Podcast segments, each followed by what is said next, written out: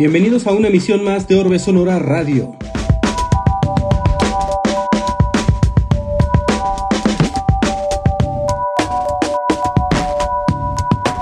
Hoy tenemos como invitado a Lalo Caballero.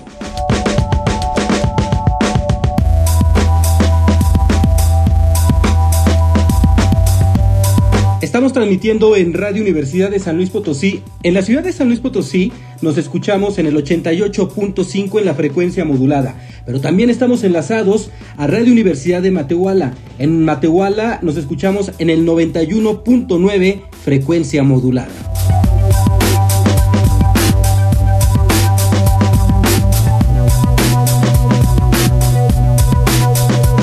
Quienes nos escuchan en radio, quiero comentarles que también estamos transmitiendo en, en, en video, en video. Y esto es en el Instagram de Orbe Sonora, en el Facebook de Orbe Sonora y en el YouTube de Orbe Sonora.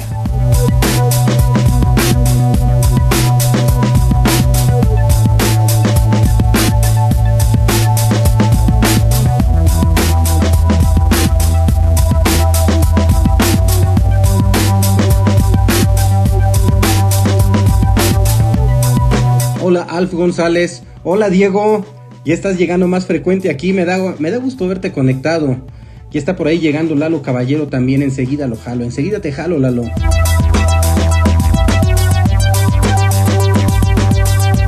Mira, Diego. Y miren lo que me llegó. El disco de vinil de Oxomaxoma. Una edición limitada. Gracias a José Oxo que nos envía esto.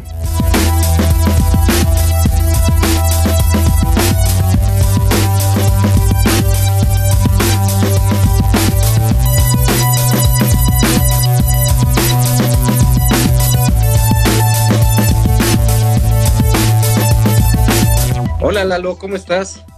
Muy bien, ¿y tú Leo? Excelente de verte, ¿hace cuánto no nos vemos? Ya, ya un año yo creo. Como un año, ¿verdad? año. Nos veíamos sí, por más o menos. en los pasillos de la USEM. Ya hace un rato. ¿Cómo has estado? Bien, ¿y tú qué estabas haciendo? ¿Qué hiciste hoy o qué onda? ¿Trabajar?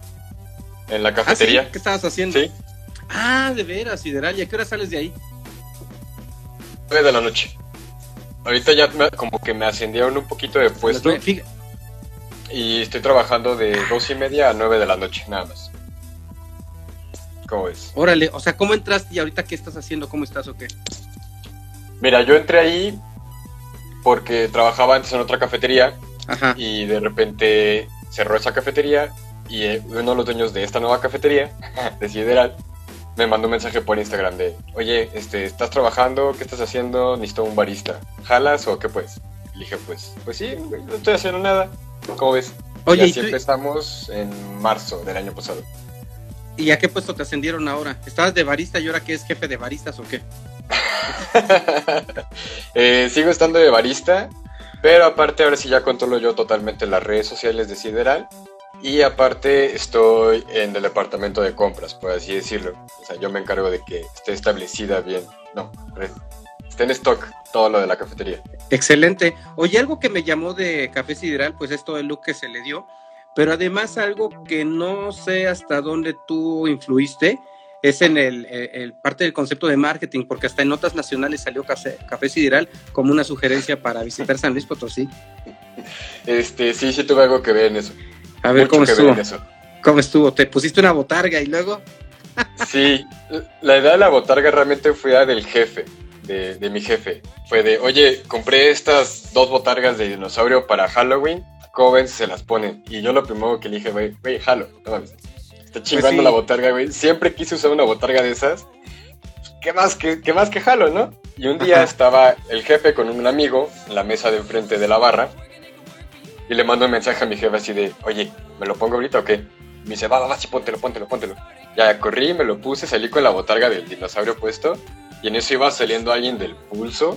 Me dijo, pues se puso a tomar fotos. Me dijo, oye, ¿te puedo tomar fotos? Y yo, sí, güey, dale, toma fotos todas las que quieras. Ajá. Y se puso a tomar fotos por aquí, fotos por acá, la chingada, ya acabó de tomar fotos. Me dice, oye, ahora sí platícame, ¿qué es esto? ¿Por qué haces esto?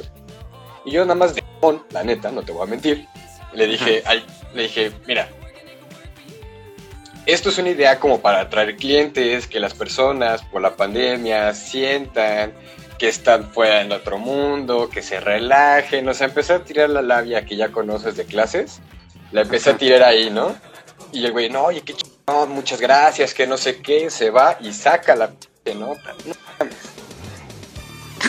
qué chido, ¿no? Sí, no, todo estuvo pero ya llegaba gente directamente a decir de, oye, ¿y el dinosaurio? y era como de, no, pues, es que, es que no me lo pongo todos los días porque es muy incómodo trabajar con... Porque aparte, no sé si aquí me vea bien, pero tienes este espacio para trabajar. Si acaso te puedes estirar hasta aquí y ya, o sea, no tienes nada de espacio y para, para hacer el café pues tienes como que, que estirabas los brazos y todo esto, ¿no? Entonces sí había días que, que, no me lo ponía todo el día y había días que sí me lo ponía tres, cuatro veces porque la gente quería el dinosaurio, quería tomarse una foto con el dinosaurio.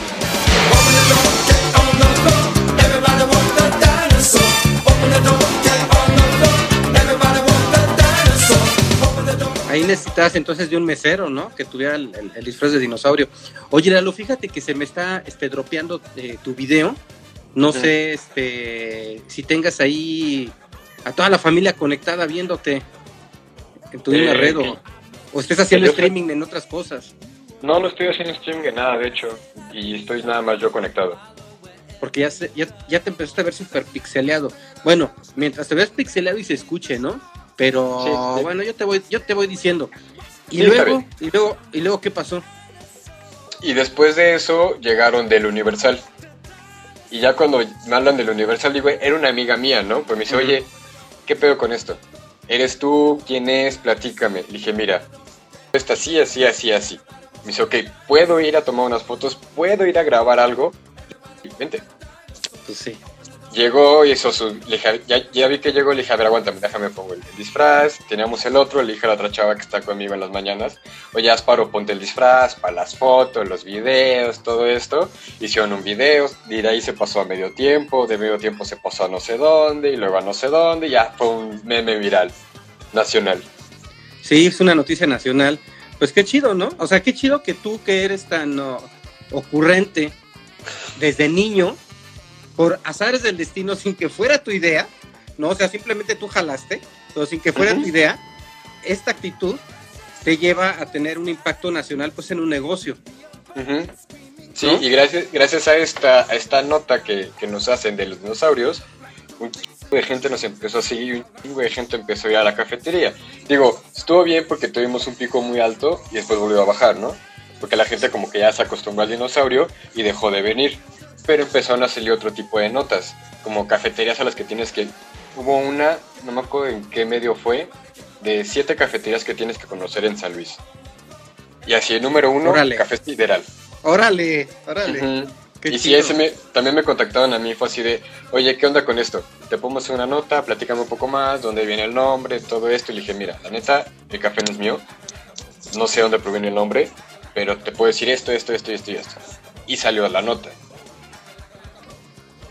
Oye, pues con razón este, te ascendieron de puesto, te pusieron de jefe de dinosaurios. sí, ahora yo controlo todos los dinosaurios de ahí. Auxilio, me desmayo. Cállese viejo lesbiano. Auxilio, me desmayo. Viejo Sí, y bueno, para quien no sepa, esta cafetería está frente a la Plaza Aranzazú, eh, de hecho, frente al, al museo, a un costado del periódico Pulso. ¿no? Para que se den una vuelta. Y ahorita en la contingencia, ¿cómo les está yendo? Pues estamos en San Luis en semáforo rojo. Eh, mal, no te voy a mentir. Si nos está yendo un poquito mal, las mañanas son las que están salvando el día, la verdad.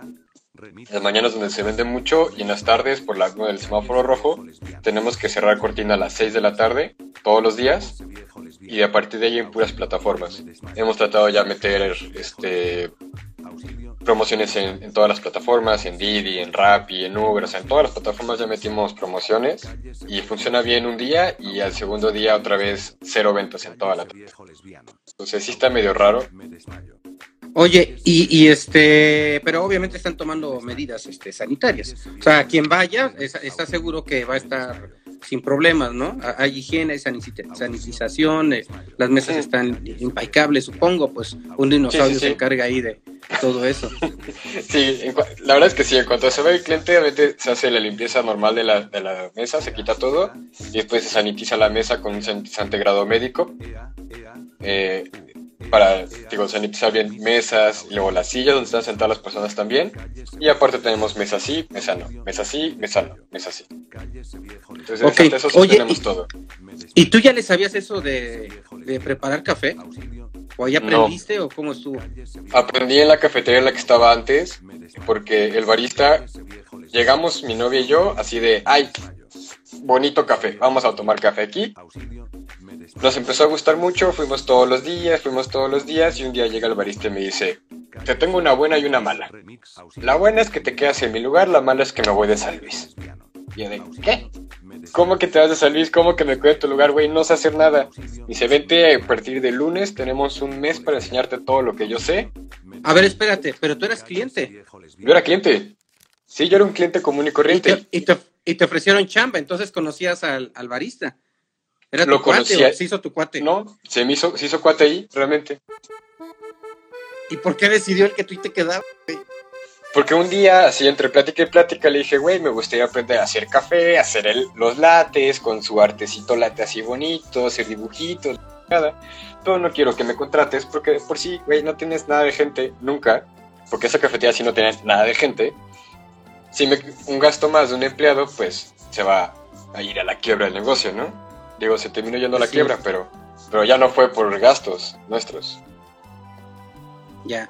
Oye, bueno, eh, pues empezamos a platicar de, de Café Sideral, de esta genialidad que fue el, el dinosaurio, que fue como parte de un de ganas de hacer cosas diferentes y, y de tu actitud de decir, va, pero es una actitud que tú has tenido desde niño, ¿no? Eh, eh, eh, que en un determinado momento eh, te fuiste perfilando para estudiar ciencias de la comunicación.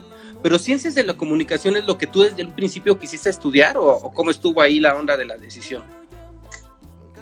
Está bien interesante. Salgo de secundaria, entro a prepa. En en el, en el que entro, en el que salgo de secundaria y entro a prepa, me meto a un curso de robótica. Yo quiero estudiar esto. ¿Qué estudiaste tú? Mecatrónica. Güey, jalo. Voy a estudiar mecatrónica, voy a hacer robots, porque yo hago robots, ¿no?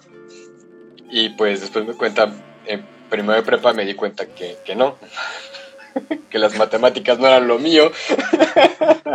y que para llegar a una ingeniería necesitaba estudiar muchísimas matemáticas, ¿no? Y después digo que tal vez esto no. Y conozco a un amigo que estaba estudiando comunicación me dice, mira Lalito, no usamos matemáticas. Yo de, ¡Ay, sí!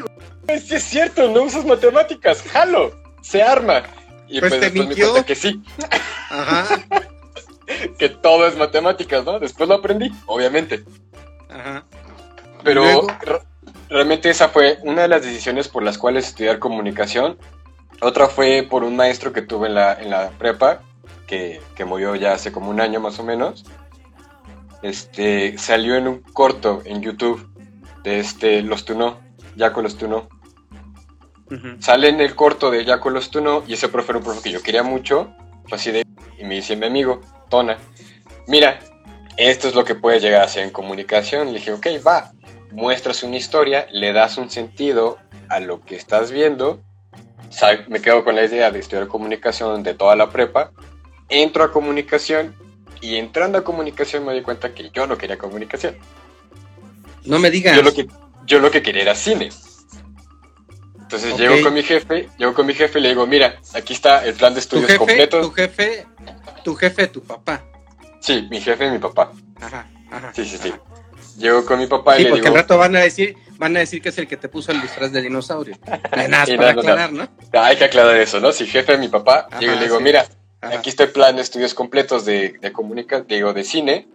Lamentablemente nada más está en México. En San Luis todavía no había carrera, porque estoy hablando que eso fue hace ah, como seis años, más o menos. No, ocho años No había carrera, no había carrera de qué? De cine. de cine aquí en San Luis. Aún. Ah, Ok. Ajá. Y me dijo, estás loco, siempre empiezas una cosa y no lo acabas, te tú elegiste comunicación, nadie te dijo que estudias comunicación, te estudias comunicación porque tú lo elegiste. Y dije, ah, ok, tienes razón, yo elegí comunicación. No te lo voy a negar. Ajá. Y pues me quedé en comunicación, realmente. Pero yo originalmente quería cine. Ok, bueno, tú eres de la Ciudad de México. ¿La prepa ya la estudias aquí en San Luis? ¿O eso lo estudias allá? No, yo estudio ya en San Luis desde los 5 años, 6 años. Ah, o sea, ¿cuán- yo pensé que reciente venías a vivir a, a San Luis Potosí. ¿A qué llegaste No. a San Luis? ¿A qué edad llegaste entonces? Digo como a los 5 años, 6 años. Creo que cumplí, no me acuerdo si 5 o 6 años aquí en San Luis. Ah, pues sea- eres potosino. No, ¿qué pasa? Claro que sí, ¿qué tiene de malo? No, ¿qué pasa? Yo también soy, yo también soy potosino. De bueno, nací en la Ciudad de. México, pero, pero aquí vivo. ¿A poco sí O no sea, te gusta? Soy nacionalizado. Soy nacionalizado potosí. ¿Qué? A ver, a ver, ¿cómo, ¿por qué no te late ser potosino, güey? Se va a ir todo el mundo ahorita que te escuche. Sí, ya nos, vamos a quedar sin, sin, sin, sin visualización. No es que no me guste San Luis como ciudad. Como ciudad es muy bonita, es muy tranquila de vivir, está muy a gusto. No me gustan las cosas como el, el potosinazo y ese tipo de cosas de actitud. Las- más que nada las actitudes de las personas de San Luis. Pero, te voy a decir algo. 100% potosinos. Te voy a decir algo, este, mira, eh, Diego, que es que es un buró de abogados, un, un amigo mío de la prepa, se está la risa de lo que dices, y Lazy Base, mi amada Lazy Base, dice el potosinazo. Pero te voy a decir hoy que la sociedad se integra de mucha migración potosina, de gente eh, oriunda de San Luis Potosí, pero de mucha migración, y todos somos San Luis Potosí, y eso ha generado cambios sociales en San Luis Potosí. Ese Sí, potosinazo claro. se ha ido erradicando. De hecho, te aseguro que quien le puso el potosinazo no es de San Luis Potosí. Y la banda de San Luis ya lo asumió y se autocorrige. Porque hay mucha banda que es de San Luis Potosí que se está este, eh, eh, eh, enfrentando esta realidad y dice, si es cierto, no está chido. Hay otros cuates que traen otro carácter distinto al, al- al que podemos tener aquí y ya, ya hay cambios sociales. Esa, esa es una realidad también. O sea, que, eh, bueno, eso es lo que yo observo tú que eres más joven y, y convives con, con personas más jóvenes, no sé qué tan arraigado lo, lo sientas todavía. Claro que todavía, ¿no? Sí, Dice Lazy Base que no todos los potosinos son así, mira. Ya Es correcto. dije que ya va, están, están brincando. Y justamente iba a eso, no todos son así, pero sí todavía me he encontrado muchas personas que son así. Sobre todo personas mayores. Que a lo mejor cuando est- Claro. ya, pero cuando estás creciendo sí es como de chale. Como que sí te agüita. Mira, para los que no son de aquí de San Luis que nos están escuchando, ¿por qué no les explicas qué es el potosinazo? Es que es difícil de explicar. son como una, si te encuentran en la calle no te saludan, te, te- se dan la vuelta y se van. Luego son como muy muy cerrados, muy de mente cerrada, muy de, ah, sí, este es mi grupito de amigos y, de aquí no salgo y me, y voy con ellos para acá y voy para acá y luego quiero entrar aquí a este grupo y, y no puedes. Por ejemplo, un, un claro más, un ejemplo más claro. Cuando recién llegamos aquí a San Luis, quisimos entrar al Potosino, al Deportivo, y nos dijeron que no podíamos entrar porque no éramos potosinos. Que porque éramos del DF no podíamos entrar a ese club, que buscábamos otro. O sea, ese tipo de cosas Sí. que te cierran las puertas sin siquiera saber quién eres, cómo eres y qué haces, como que, Ajá. como que me marcó mucho de chico y fue así como, Mira, la- aquí Lazy Base dice, y, y es lo que yo sabía, que el, potes- el potosinazo es cuando alguien te, te quiere saludar y tú te sordeas. Ajá, Y lo otro son actitudes que tienen que ver con cierto arraigo, con cierto tradicionalismo, que sí, efectivamente, el club deportivo que existía, el club tradicional de San Luis Potosí, que es el, el este, ya se me olvidó cómo se llama, te lo acabas de decir. el club deportivo, Ajá, el deportivo... Potosino, ¿no? El Potosino, sí. El Deportivo Potosino, sí. Ajá, sí, o sea, la, la, la gente que llega a San Luis Potosí no puede entrar, entonces la gente que llega de otro lado hace sus propios clubs. Entonces, hay un club del el Racket, que es de Chilangos, hay un club libanés, ¿no? Eh, Ujú. Y empiezan a hacer otros clubs porque estaba muy cerrado.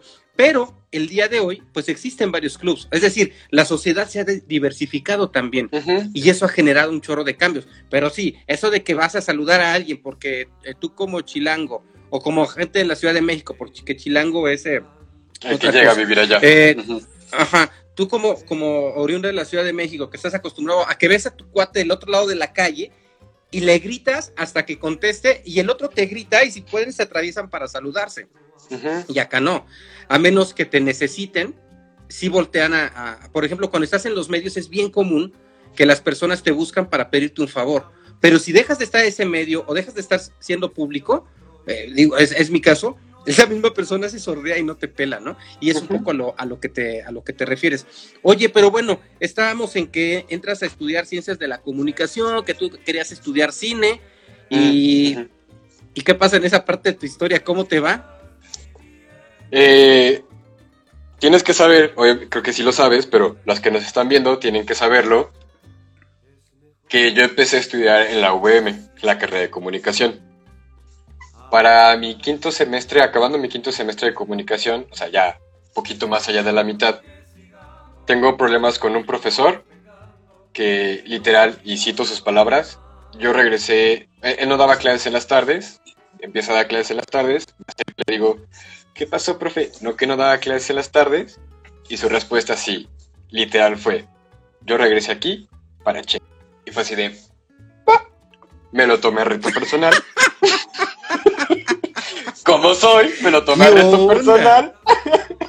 y pues, si me Oye, pero por, ¿cómo gente así, cómo gente así puede dar clases, eh? Ajá, aparte era un maestro y aparte dije, va, ¿Cómo es un se maestro llama? joven. No me acuerdo. ¿Cómo se llama? No me acuerdo, de psicología. Mira, qué bueno, qué bueno que se te olvidó. Qué bueno que se te olvidó. Y luego psicólogo, que se supone que tiene que estar al... No, qué bueno que se te olvidó porque ya aquí íbamos a ser este, no muy éticos al decir su nombre, pero es que no es posible que exista personas pseudoprofesionistas formando profesionistas y que tomen este tipo de actitudes, eh, ¿no? O sea, que no sé, digo, una regla laboral es que separes lo personal de lo laboral. Exacto. Y digo, se, se, puso en contra mía porque él decía que hacía trampa en los exámenes y nunca me pudo, nunca me pudo cachar haciendo trampa en los exámenes. Sorry. Ni modo, no es mi culpa. Sorry. ¿No? Sorry. ahí el más vivo sobrevive. O sea, me terminó reprobando porque sí, ¿no? Tuve problemas con compañeros, por, en clase de tele justamente tenemos que hacer como una, madre para tele y todos entregaban todo mal. O sea, te pongo el ejemplo más claro que tuve. Fueron a grabar el Parque Bicentenario, si ves que hay un aire. Fueron, grabaron contra con el sol atrás, no se veía un carajo la persona que estaba al frente y había un aire y ni ¿Qué microfonito le pudieron poner a la persona? Me dijo, toma, ahí está el video, sálvalo. Ajá, aquí no, se le puede hacer nada. O sea, a lo mejor te puedo salvar un poquito la imagen. Exacto. Tenía que ir a doblar su voz o grabar y no, y no, y no querían. Entonces fue así de, mira, voy a hacer lo que puedo con lo que me están trayendo. Y hice lo que pude y no les gustó. Al final del día dije, ¿sabes qué? Está, está mal. No está chido, no me está gustando. Y fue cuando empecé a buscar otras, otras soluciones de escuelas. Checo la autónoma, Checo UNIC y Checo USEM. Y la verdad es que la USEM fue la que más me gustó como la parte de su plan de estudios. Y es cuando hubo el cambio de carrera y ya terminó la carrera en la USEM. Me tardé todavía cinco años más en acabar, pero pues la acabamos, ¿no? Es la ventaja. Ajá. Sí, no, y a mí me dio mucho gusto cuando la acabaste. Sí, claro, después de tomar tres veces o cuatro veces el periodismo 2, no más. Chulada. Pero, por, a, a ver, ¿por es que el profe de periodismo, es que el profe de periodismo No, pues ya dilo, ya dilo. cómo. no, pues ya, o sea, vamos a decir que nosotros nos conocimos en un aula porque te daba clases en la universidad y tú eras mi alumno y esta, estudias periodismo y tres veces te la echaste, pero a diferencia de tu profe anterior no la agarraste de que de que yo te quería este, reprobar porque era mi mi objetivo, ¿no? Sino no, la verdad circunstancias, sí fue, ¿no?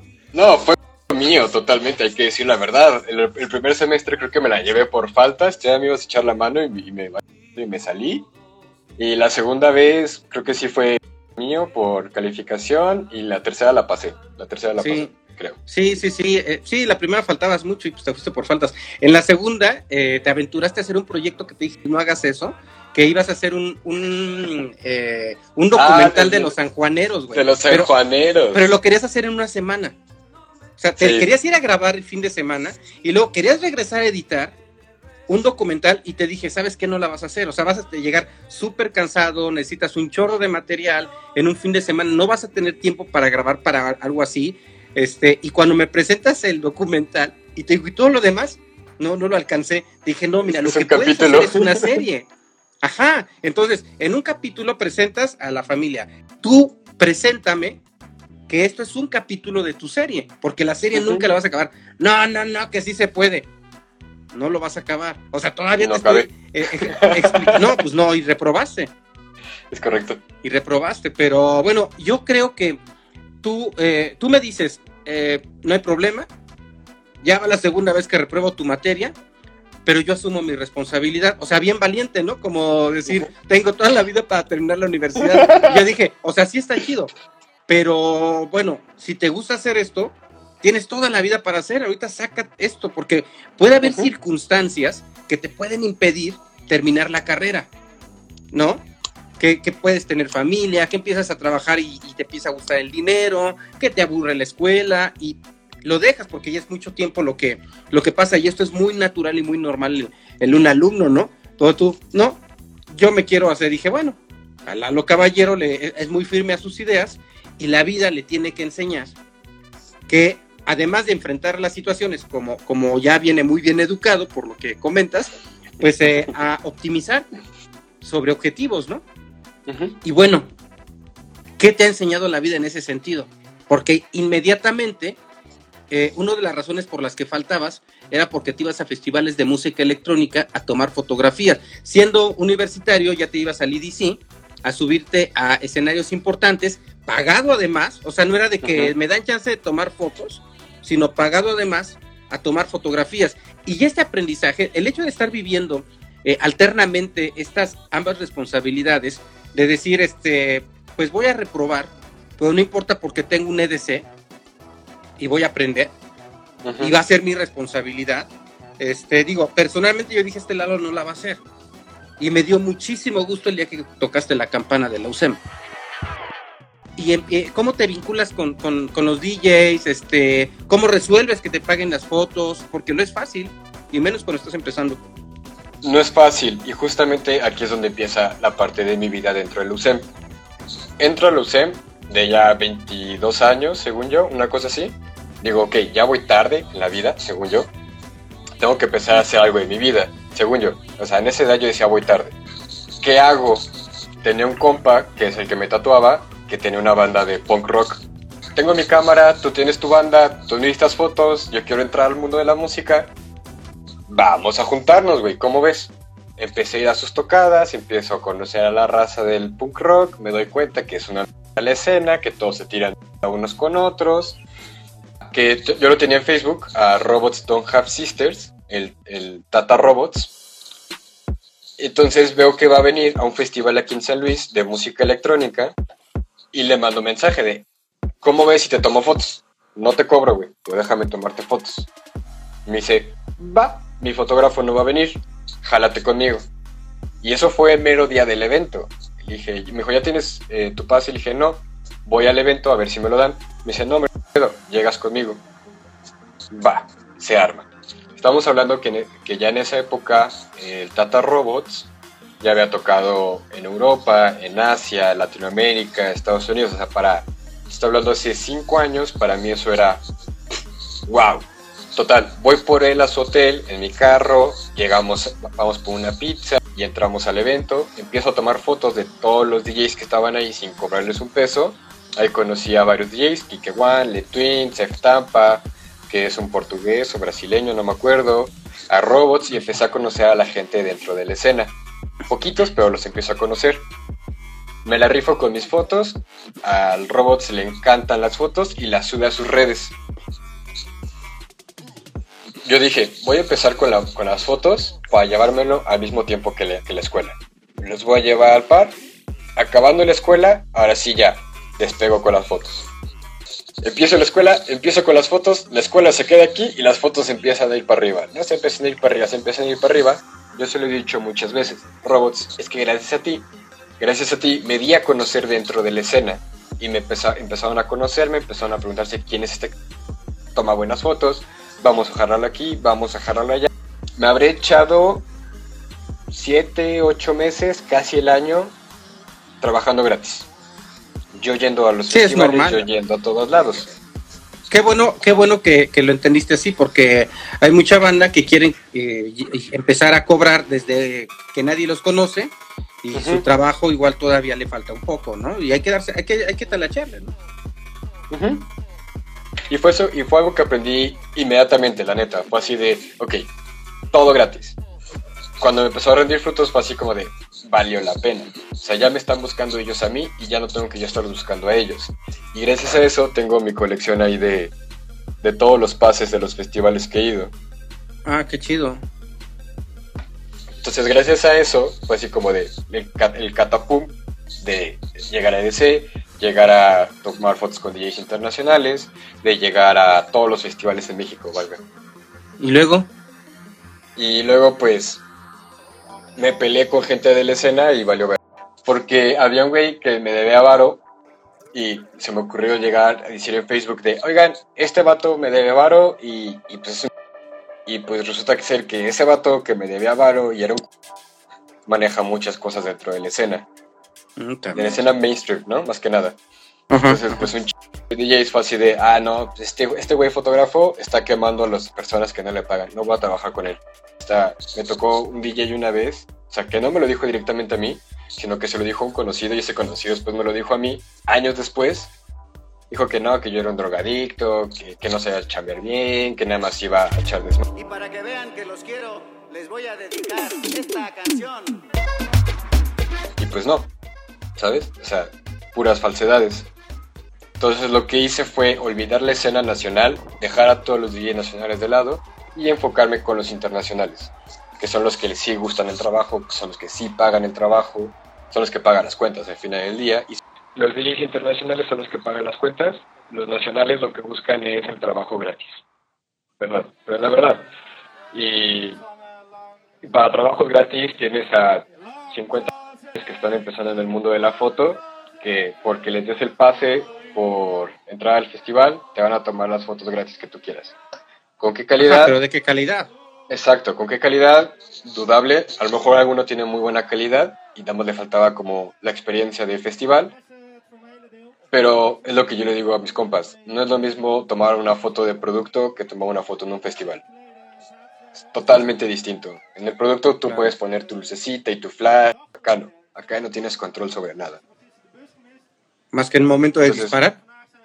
Además que al momento de disparar, en qué momento disparas y saber cómo se mueven las luces, sin siquiera saberlo realmente. O sea, tú llegas al festival en blanco, ves tu escenario, dices, ok, mi DJ va a tocar de noche, a las, no sé, 10 de la noche, las luces están aquí, aquí, aquí, aquí, aquí, ves un poquito las luces cómo las mueven, ok, van a hacer esto, van a hacer esto, tengo pantalla, no tengo pantalla, si tengo pantalla, qué tanto me va a iluminar el DJ, la pantalla, qué tanto me va a iluminar a las personas, y entonces ya puedes agarrar tu cámara y decir, ok, ¿sabes qué? Voy a tirar en tal, en tal, eh, no sé, te voy a inventar, ¿no? Un ISO 100, levantas la cámara, esperas, tomas la foto y ya tienes la foto que va a subir el DJ en sus redes, ¿no? O sea, ya Entonces está, ya tú trabajas, trabajas tu cámara manual. El foco, No, los perfecto. ISO, la velocidad. Ah, perfecto. Excelente. Sí, Es, es que hay tantas personas que se dedican a la fotografía y no eh, trabajan de esta manera. No lo demerito, pero cuando tú tienes el control este manual de la cámara, puedes jugar a más cosas, ¿no? Porque de la otra forma, pues la cámara te va a dar el registro eh, que considere adecuado. Pero si tú quisiste hacer un barrido, si tú querías hacer una sobreexposición, por ejemplo, pues no vas a poder hacerlo si lo haces de manera automática, ¿no? Es correcto. No puedes controlar nada de la foto. O sea, tú al final del día tienes que, que controlar la foto como tú la quieres, no como el escenario te lo dé. Órale, pues me da mucho gusto saber eso, no sabía. Me, no, me, me da muchísimo gusto, no tienes idea, porque a mí que me encanta la fotografía, sí me saca mucho de onda eh, el, el automático. Que se use en automático, las, las- eh, porque mucho fotógrafo lo utiliza en, automático, me, me saca mucho de onda, pero me da mucho gusto cuando escucho cosas como, como la tuya. Oye, y luego, de- este... y- no, dime. Perdón, deja- déjame decirte que también el automático sí está muy mal visto, pero hay momentos donde está bien, ¿sabes? Claro, Cuando vas a claro, tomarle claro. fotos en familia, pues automático, rápido y ya, ¿no? Rápido. No pierdes tiempo. Claro, cuando, cuando no, no tienes la necesidad de controlar tú el, el, este, la exposición El y todo eso, ¿no? Sí, sí, sí, cuando tú dices, esto es normal, nada más quiero que todos salgan riendo, ¿no? Nada más que, ajá, quiero que todos se vean felices y ya, ¿no? Y ya, rápido. Ajá, Exacto. ajá, y, y un buen balance y todo eso es excelente. Sí, oye, ¿y luego qué pasa? Y luego La, pasa la- la que... foto se va para arriba, te vas con los DJs internacionales, este, te quema este tipo a, a nivel este, nacional con, con, los, con los mexicanos. Y luego pasa que viene pandemia. A ver, espérate, pero, pero, pero, ¿qué pasa con la universidad? Ah, con la universidad. Con- o sea, porque dices que van, iban así, después la, fotografía subió y tú Ujú. vas llevando este, eh, viviendo tu, tu, tu día a día en- entre fotógrafo de, de música electrónica y universitario, ¿no? Estudiante universitario. Sí, pero se me olvidó esta parte donde realmente yo ya estaba en la escuela. Lo primero que hice fue llegar con la coordinadora, ¿no? Y decirle como de, pues mira, a lo mejor va a haber una semana o dos durante el semestre, o a lo mejor hasta tres, donde me vaya un miércoles y regreso hasta el próximo martes, ¿no? Así que, perdón, pero pues me voy a ir, ¿no? Y, y ya, así es como realmente me llevé el trato durante toda la escuela con los profesores. ¿Y qué te dijo la coordinadora?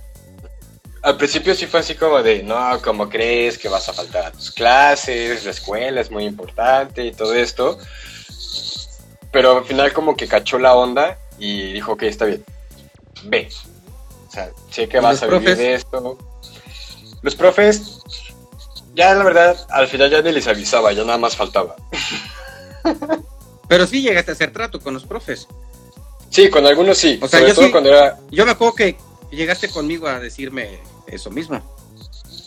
Sobre todo cuando la materia era como muy importante para mí, o que el profe, yo veía como que el profe era como medio buena onda, llegaba y le decía, mira, el chile, la cosa está así, vamos a hacerla así, ¿cómo ves? No, ¿sabes qué? Si tienes que estar viniendo. Y eso llegó a entorpecer un poco mi trabajo como fotógrafo. Llegó un punto durante este tiempo de fotógrafo que uno de los DJs me dijo, este fin de semana vamos a ir a Chiapas. El próximo fin de semana vamos a ir a McAllen. El próximo fin de semana vamos a ir a Monterrey. Y después nos vamos a ir a no sé dónde, otro lado, ¿no? Pero necesito que te quedes conmigo el mes completo. Porque nos vamos a ir a no sé No dónde. manches. Ajá, nos vamos a ir a quedar a, a no sé qué parte. Y necesito que estés conmigo para estar sacando material y videos y fotos. Y fue así como de, tengo clases. Entonces sí, Y- también y- me llegó y- a pasar eso. Pero fue muy sabia esa decisión, porque eso te pudo poner en riesgo que no terminas tu carrera porque te iba a empezar a gustar el varo. Sí, también. Yo siempre, bueno, creí desde el principio que sí, primero, o sea, sí, sí tengo la parte de la foto, pero también tengo la parte de la escuela. Y tengo que acabar las dos. O sea, bueno, a lo mejor la foto no se acaba, pero tengo que acabar la escuela. Tengo que llegar con el papelito y decir, aquí está el papelito, ahora sí, voy a tomar fotos. Con permiso. Eh, Y ya habías, ya habías empezado un camino y que no fuera el dinero lo que te detuviera, ¿no? Ni en, ni, Ujú. el- ni en la emoción de ese momento, porque digo, si lo que te late es eso, lo vas a estar haciendo toda la vida. Lo que no puedes estar haciendo toda la vida es estudiar y tratar de terminar tu universidad, ¿no? Entonces sí fue muy inteligente eso. A lo mejor sí puedes seguir como estudiando, pero ya otras cosas. ¿Sabes? O sea, no Claro, clavarte con un mismo el tiempo, estudio. claro. Ujú. Eso lo aprendí Claro, después. aprovechas el tiempo. Sí, sí, sí, tienes toda la vida para estudiar más cosas y para desarrollarte como fotógrafo y o, o cine o, o lo que quieras, ¿no? Una vez recuerdo que te fuiste a Puebla, se me olvidó el nombre del festival, pero es un, un festival que a mí me late mucho porque lo hacen los de Sicario, eh, y te quedaste sin varo y de Creo plano pusiste una alerta en, en Facebook. Fue el de Puebla, se me olvidó cómo se llama eh, eh, ese, que te No, acuerdas que creo que no. el aire tumbó el escenario de un día y lo pasaron fue al otro Puebla. día o algo así. Fue, fue Ultra en Toluca. El Ultra, fue el Ultra. Fue el Ultra en. Toluca. Y no, es, y no era el de Sicario, No, ¿va? fue Ultra No, en Toluca y sí. El fue que el DJ no me pagó. Es DJ nacional. Decidió no pagarme porque que porque no se podían hacer bien las fotos, porque no sacó los permisos, que porque no pude entrar a tomar al escenario a tomar las fotos, cuando al final del día sí pude entrar a tomar las fotos al escenario, sí le tomé las fotos, pero obviamente nunca se las entregué. Y el día decidió no pagarme porque porque según él no había tomado las fotos, ¿no? Y sí, me quedé ¿Pero se sin enseñaste? totalmente. Sí, claro, le enseñé la foto, le dije, mira, aquí tengo todas tus fotos, la chica, y me dice, ah, va, te pago el lunes. Es como de, güey, necesito el bar ahorita, güey, necesito regresarme a San Luis, güey. Yo no vivo aquí, güey, tú sí. Y... Y ya, sí, puse ese anuncio en Facebook de, vatos, me quedé sin varo, como alguien que me pueda echar la mano. Y me acuerdo que fue un tío por mí, que vivía en México, fue por mí a Toluca, me regresó, me, me, me tiró en la central, me dijo, toma, ahí está tu boleto de ida, ya vete. Y así, Qué gracias. chido. Pero Sí. mucha banda, mucha banda te, te empezó a tirar paro.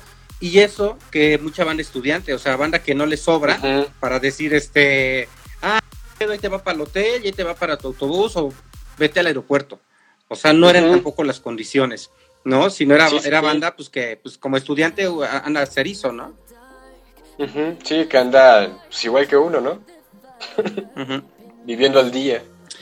Sí, la neta es que la banda Oye. se porta muy chido. Sí. Y, y- y una de las cosas que también empezaste a, a realizar fue a crecer tu Instagram. Inclusive empezaste a tener algunos patrocinios, ¿no? Em- empezaste a hacer algún tipo de negociación para patrocinar ahí, ahí cosas. De repente ya traes la tendencia de ser celebrity. ¿Cómo estuvo eso? Creo que va un poco de la mano.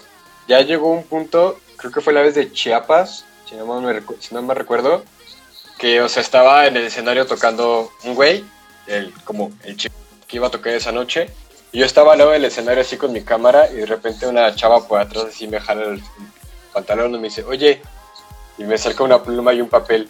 Y yo de, ah, sí, a huevo, ¿quieres un autógrafo de ese güey? Me dice, no, tuyo. Y yo Ajá. de, mío, No güey, o sea, mames. ¿yo ¿quién soy, güey? O sea, yo soy un fotógrafo nada más, güey. Yo, ah, no, pues sí, toma. De repente volteo y así en la orilla del escenario de raza, así que no que papelitos, playeras, bueno, firmé creo que uno o dos iPhones así directamente sobre el iPhone. Decide, güey, ¿sabes que esto no vale nada? ¡Qué verdad?" loco!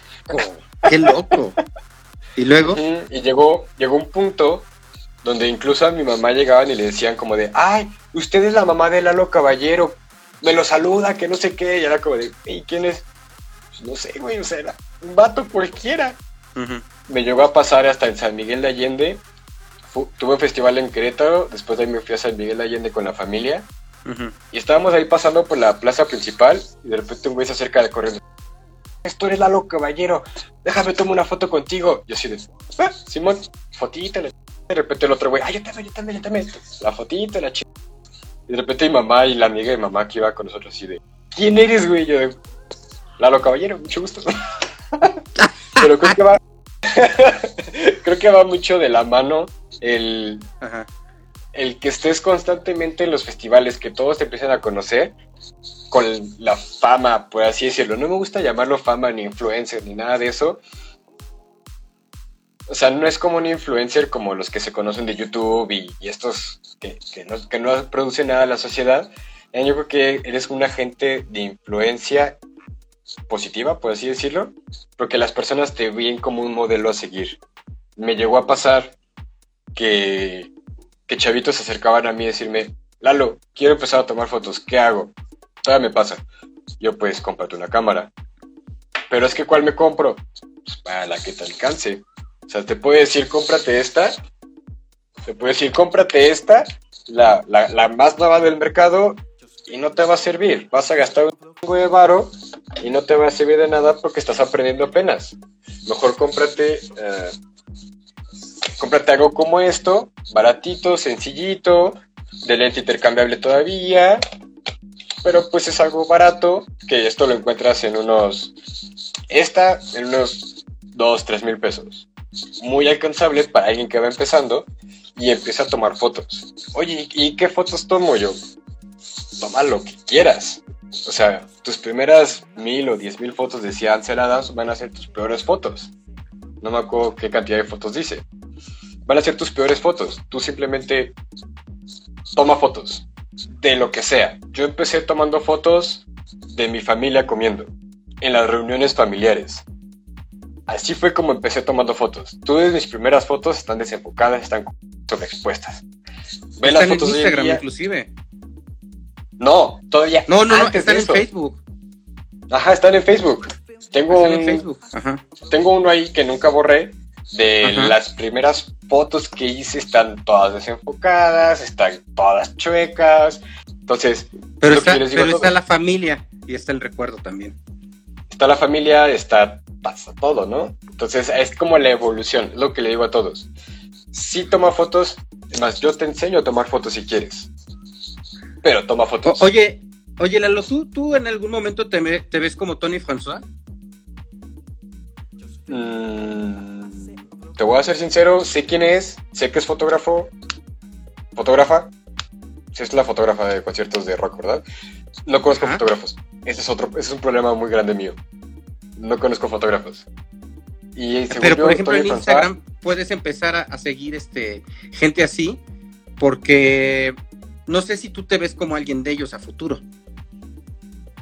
Sí, pero obviamente en la parte de música electrónica, y sí sigo a uno, al Rux, R-U-K-E-S, E que es como eh, uno de los tops de, de fotos en música electrónica.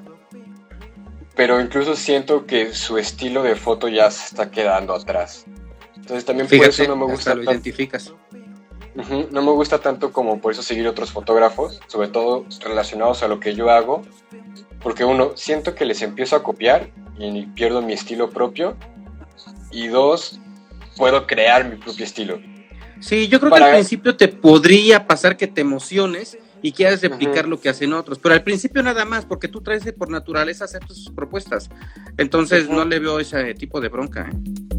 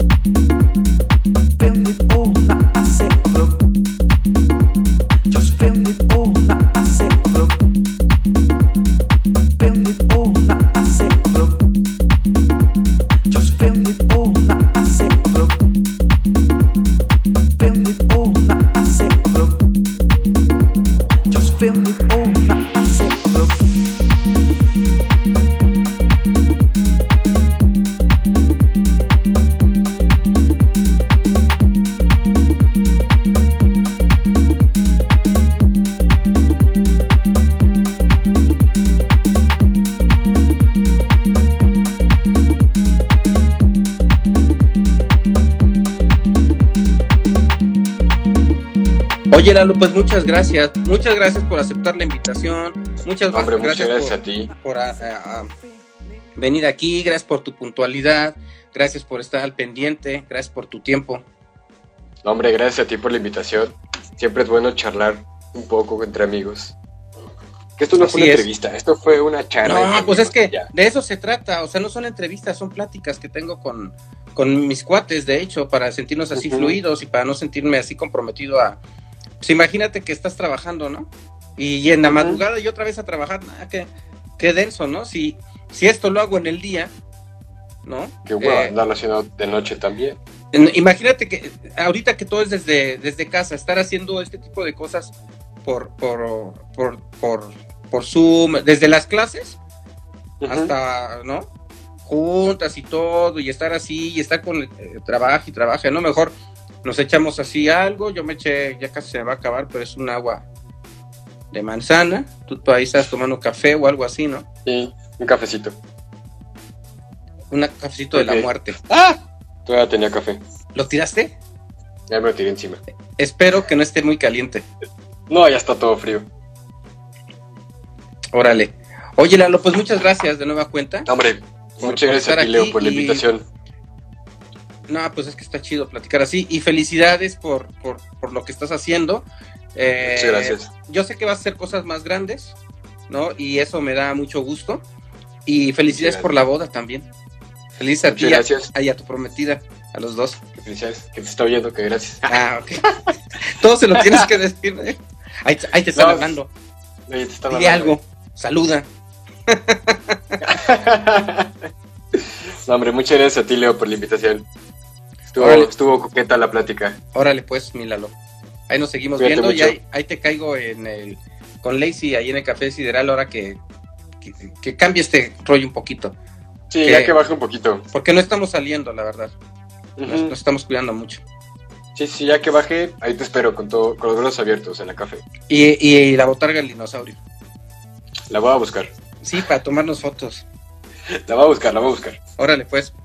Lalo, Muchas gracias, mi Leo. pues que estés muy bien. Cuídate mucho. ¿eh? Igualmente tú. Hasta luego. Bye. Bye, Lalo. Pues bueno, él es Lalo Caballero, que estuvo platicando con nosotros en esta ocasión. Muchas gracias a quienes nos estuvieron acompañando en la emisión eh, de ahora. Recuerden que estamos transmitiendo por Radio Universidad en San Luis Potosí en el 88.5 en la frecuencia modulada. Estamos transmitiendo también en Radio Universidad de Matehuala en el 91.3 y simultáneamente eh, lo hacemos por Instagram, por Facebook y por YouTube. Chido, Lalo. Gracias a todos los que estuvieron aquí. Gracias, eh, gracias Lazy Beige por estar siempre aquí acompañándonos también. Gracias a quienes estuvieron conectando. Hasta luego. La siguiente transmisión es en una semana. Tenemos un invitado que viene de la ciudad de Nueva York. Es un músico y te va a poner también chida la, la plática. Hasta entonces. Bye.